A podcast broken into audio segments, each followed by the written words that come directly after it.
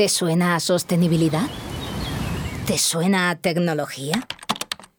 ¿Te suena a centro comercial? El retail lo sientes, lo experimentas, lo vives. El retail en todos los sentidos. Ahora también al oído. Ahora también te suena. ¿Te suena? Sí, me suena. El nuevo podcast de Jazz Retail presentado por María Paez.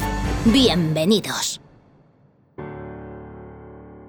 Hola a todos, bienvenidos a Me Suena, el podcast de Jazz Retail, en el que hablamos sobre cosas que nos suenan en retail, pero de las que queremos saber más. Así comenzamos nuestro tercer programa de Me Suena. ¿Os suena cuál podría ser el primer e-commerce que se creó en el mundo? Pues a mí, que no me sonaba, he descubierto que Webvan fue una de las primeras compañías en intentar ofrecer un servicio de entrega a domicilio de alimentos y productos para el hogar en tiempo real. Fundada en 1999, en el área de la Bahía de San Francisco, la compañía planeó expandirse rápidamente a otros mercados importantes en todo el país. Además, Webvan también enfrentó una fuerte competencia de otras compañías de comercio electrónico establecidas como Amazon y la recesión económica de 2000 hizo que muchos consumidores redujeran sus gastos. Sin embargo, su modelo de negocio requería una gran inversión en infraestructura, incluyendo centros de distribución y flotas de camiones, lo que resultó un gasto muy alto para la empresa. Webvan no logró tener éxito y se declaró en bancarrota en 2001, poco más de dos años después de su lanzamiento. A pesar de su fracaso, este es considerado precursor del comercio electrónico y su modelo de negocio influyó en el desarrollo de otros servicios de entrega a domicilio como Instacart y Amazon Fresh, que han tenido más éxito. Como dice el refrán, no hay mal que por bien no venga, y Webvan lo que sí que hizo fue ayudar a sentar las bases para el desarrollo del comercio electrónico, tal y como lo conocemos hoy en día. Bienvenidos de nuevo a nuestro podcast, Me Suena. Hoy tenemos con nosotros a Isabel Robles, que es directora inmobiliaria en NUD desde su creación, centrada en las áreas de expansión, urbanismo y relaciones institucionales. Hola Isabel, buenos días. Buenos días María. Isabel se incorporó a Citrus en abril de 2016 desde Alcampo, donde durante 14 años desempeñó el cargo de directora de área de expansión. Su desarrollo profesional ha estado vinculado desde sus inicios al sector de los centros comerciales, donde lleva más de 25 años. Además, hace poco NUT ha anunciado la creación de un nuevo departamento que abrirá la puerta a nuevos inversores, retailers y propietarios de espacios comerciales a contar con sus equipos para sus procesos de modernización, implantación y transformación de sus activos y marcas. Isabel va a dirigirlo. Bueno, Isabel, buenos días de nuevo y bienvenida. Para empezar, nos gustaría que nos detallaras las tres líneas de negocio en las que va a trabajar el nuevo departamento de Business Development. Eh, muchas gracias, María. Bueno, nosotros eh, hemos estado trabajando y estructurando una oferta de soluciones inmobiliarias que a nuestro modo de ver es diferenciadora e innovadora y es sobre la base de los tres oficios en los que hemos desarrollado nuestra actividad a lo largo de los últimos 30 años. Estas tres líneas de negocio son, por una parte, nuestro core business, donde nos queremos dedicar a la comercialización y gestión integral de centros y de parques comerciales. Eh, por otra parte, los servicios a comerciantes, tanto en transformación o en remodelación de tiendas como búsqueda de ubicaciones en Tenant Representation o en High Street. Y por último, en gestión de proyectos. Aquí en este caso nosotros hacemos proyectos de desarrollo urbano, estamos especializados precisamente en transformación urbana. Estas son nuestras tres líneas de, negocio.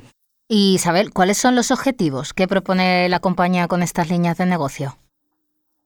Bueno, nuestro, nuestro portfolio actual incluye desde los mayores parques comerciales que hay en Madrid o en Barcelona, como Parque Oeste de Alcorcón, la Dehesa de Alcalá o San Boy de Llobregat, a pequeñas galerías vinculadas a hipermercados, centros medianos como Parque Rioja o Camino de la Plata, centros prime, ¿no? como Cenia o como Vialia Vigo, centros de, especializados en ocio.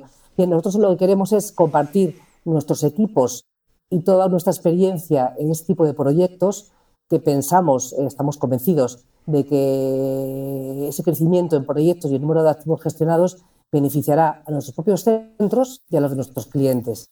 Hmm. Eh, en ese sentido, buscamos compartir este ADN eh, y los ejes estratégicos que guían nuestras acciones en beneficio de, de todos. Muy bien.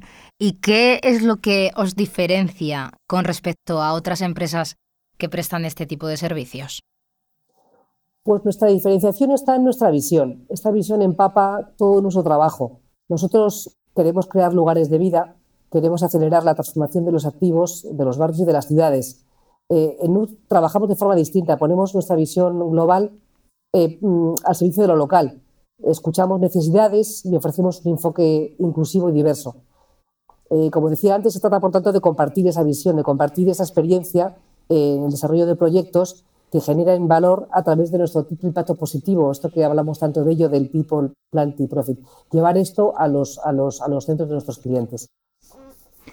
¿Y cómo conseguís esa implicación con las ciudades en las que operáis? Bueno, pues desde, dos aspectos. ¿no? Por una parte, eh, apoyados en nuestro departamento de marketing, eh, organizamos campañas de escucha activa en las que configuramos los proyectos conforme a las demandas de los barrios, de los ciudadanos y de los comerciantes, ¿no? a través de los visitantes y los comerciantes.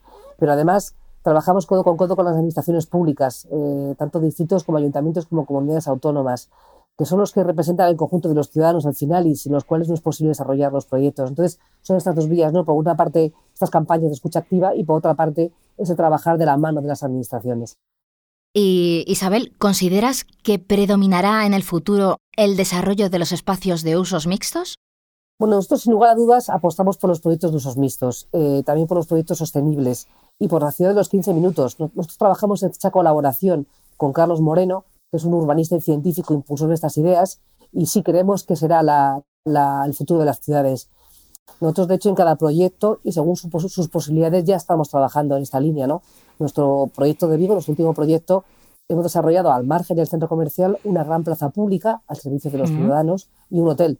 Y, en nuestro actual proyecto eh, de transformación en, en, Gijón, ahí estamos apostando por un proyecto de biodiversidad en un espacio de 41 metros cuadrados donde el objetivo que tenemos es poner nuestro centro comercial en conexión con el medio ambiente. Entonces, bueno, en cada uno de los proyectos buscamos este enfoque eh, de usos vistos. ¿no? ¿Nos puedes contar un poquito más sobre lo que has dicho, lo que has comentado de la ciudad de 15 minutos?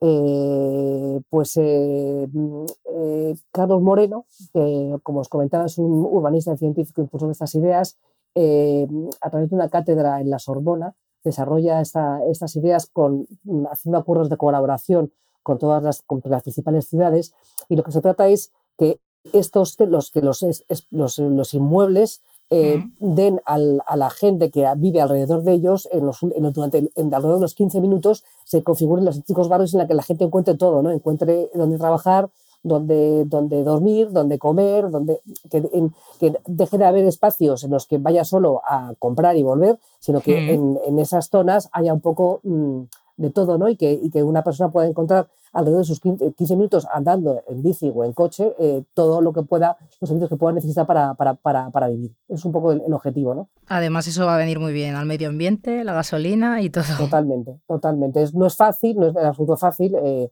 pero bueno, yo creo que se, el inicio, trabajar hacia esa línea eh, algún día se conseguirá, ¿no? si todo se va configurando hacia ese objetivo, pues eh, seguro que algún día se conseguirá. A mí me gusta hacer una pregunta siempre final a, a todos los invitados, así un poco jugando con la imaginación. ¿Cómo te imaginas un centro comercial de aquí a 30 años? Yo creo que lo, más, yo creo que los centros comerciales dejarán de, estar tan lejos, ¿no? Dejarán de haber centros comerciales desvinculados, eh, esos centros comerciales antiguos que estaban, eh, que, que, solo, que esos se llegaba ellos en coche, ¿no? Yo creo que el centro comercial eh, estará más próximo a, las personas y se podrá acceder a ellos no solo en coche, sino andando o en bicicleta. Eso por una parte. Y por otra parte, junto con el comercio, convivirán otros usos. Yo creo que sí, que el centro comercial dejará de ser solo comercio y tendrá serán lugares de vida donde la gente se encuentre y pueda hacer más cosas de comprar. Me quedo con eso, me ha gustado lo de lugares de vida. Pues Isabel, muchas gracias por estar con nosotros en nuestro tercer programa de Me Suena y mil gracias a todos los que nos escuchan. Hasta el próximo día. Adiós. Gracias.